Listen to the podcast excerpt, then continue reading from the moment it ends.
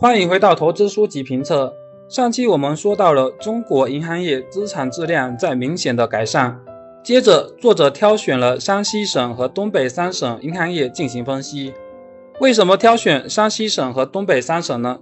因为山西省是中国经济结构最为单一的地区之一，而东北三省因为产业结构落后，这几年经济表现欠佳。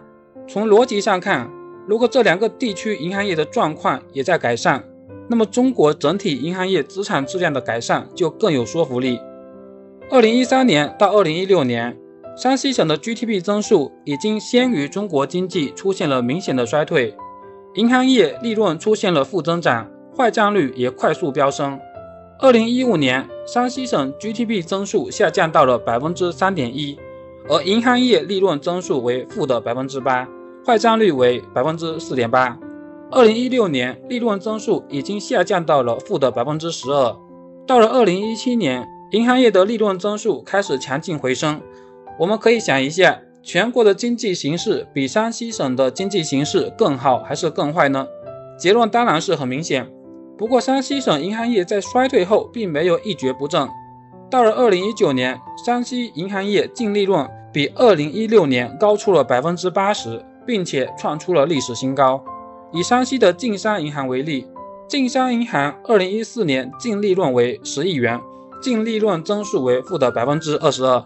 主要原因是计提的坏账和资产减值损失，这些坏账是一次性的，用两三年的时间就可以冲销掉十亿元左右，这样上一轮的坏账就基本被清理掉了。到了二零一九年，晋商银行的主营业务没有明显增长，但是净利润却增长了两位数。这点也能反映出坏账水平得到了控制。综上分析，作者认为中国银行业不会出现全行业亏损的情况，资本市场认为中国银行业会出现百分之五十的业绩负增长是没有依据的。看完了山西省的情况，我们再看看东北三省。辽宁是改革开放以来唯一 GDP 出现负增长的省份，吉林和黑龙江的 GDP 增速也明显低于全国。银行业情况方面，辽宁省2015年银行业净利润接近600亿，到了2018年仅为27亿，衰退了95%以上。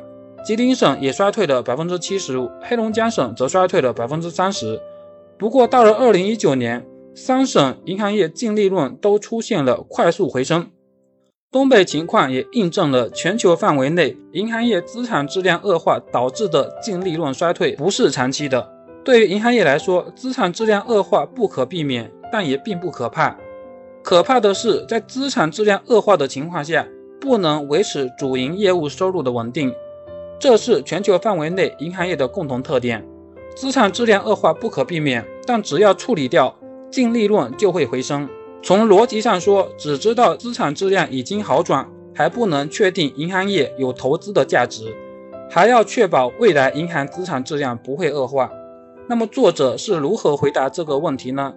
作者的研究结论是，银行业资产质量与经济状况的调整、产业升级有直接的关系，与实体经济的表现关系并不是特别密切。中国上市公司中非金融企业的净利润在2008年、2012年和2015年这三年都出现了负增长，但只有2016年金融业企业才出现负增长。两千年时，四大行的坏账率非常高。工商银行接近百分之三十，农业银行更是接近了百分之四十，而新成立的民生银行坏账率很低，仅为百分之四点四。这并不是因为民生银行的经营能力有多强，而是当时四大行主要的贷款对象是国企。一九九六年，中国的国企数量有十一点三八万家，而到了二零零四年，只有三点一八万家，这其中有很多都变成了坏账。民生银行成立之初就定位于给私营企业放贷，因此那一轮所有制变革对民生银行的影响并不大。大规模的坏账出现总是伴随着产业结构升级这些因素，而不是经济一波动，银行业就马上会出现大规模的不良贷款。作者认为，银行业不良贷款率和破产企业数量有直接的关系，而不是和实体经济的状态有直接的关系。通俗来说，就是只要没有出现企业的破产潮，只是一两年经济有点困难，银行业资产质量并不会恶化。毕竟企业没到万不得已也不会轻易赖账。